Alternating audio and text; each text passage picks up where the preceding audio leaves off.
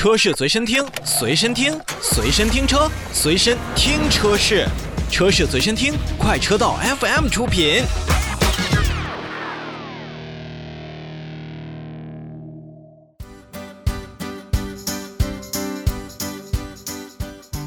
欢迎回来，咱们继续说新势力造车。小米造车还没跟大家说明白，旁边的滴滴坐不住了。看起来跨界造车的这个趋势真是愈演愈烈啊。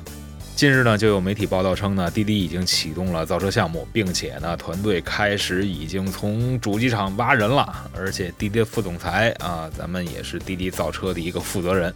实际上，滴滴造车呢，还真不是门外汉。之前呢。在去年的十一月份，滴滴就和比亚迪联合推出了一款叫 D One 的第一的一个定制的网约车。对于这样的车型来讲的话，还是真的挺喜闻乐见的。因为对于一个网约车或者说是出行领域的一个巨头滴滴来说的话，那么它对于乘客需求的升级，对于整个车况的一个需求的升级，一定是有很多的这种所谓大数据的。那么在这种大数据的这种呃表征上看呢，那么滴滴造车你可以不推出所谓的量产的乘用版。你只是推出于滴滴自己的这样的一种定制版车型，在短时间内或者说是在一定时间内进行完全铺开，那么这样的车型呢，也会受到我们在出行乘客上的一些呃更多的。这种关注或者说是更多尝鲜的感觉，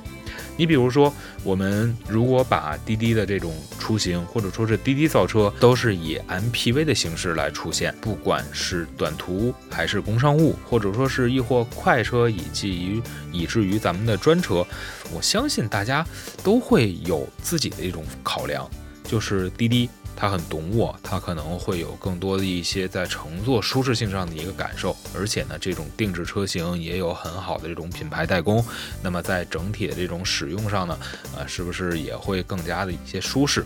但反过来讲，如果说滴滴要进行造车，那么在整个的这种产业链当中呢，它也跟小米一样会存在这样那样的问题。你是出行的这种领域的领跑者，但不代表你就会成为造车领域的同样领跑者，因为毕竟你做出行的服务和我们现在说你转而去做实体去做这种制造，还是有点不同的。所以啊，从现在滴滴手握的广大的数据以及用户的集群来说的话，那我觉得车厂来进行合作，就比如刚才咱们所提到的和比亚迪所推出的第一的定制版，那么这样做推行自己的网约车的私有化、专有化，那其实也是滴滴造车一个更好的一个发展趋势。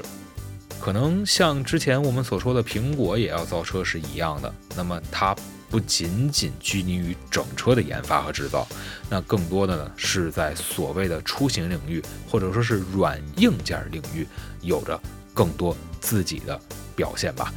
其实不管是小米还是滴滴，现在越来越多的科技的公司也是转向了去制造整车的这种生产的领域。那么我们在祝他们一帆风顺，都有好前程的时候呢？也是想跟大家来说一句，这新势力造车或者说是汽车的这种产业，虽然看起来都很美，但实际上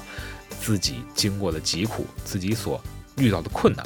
只有在创业者的自己的心里边才会认真体会吧。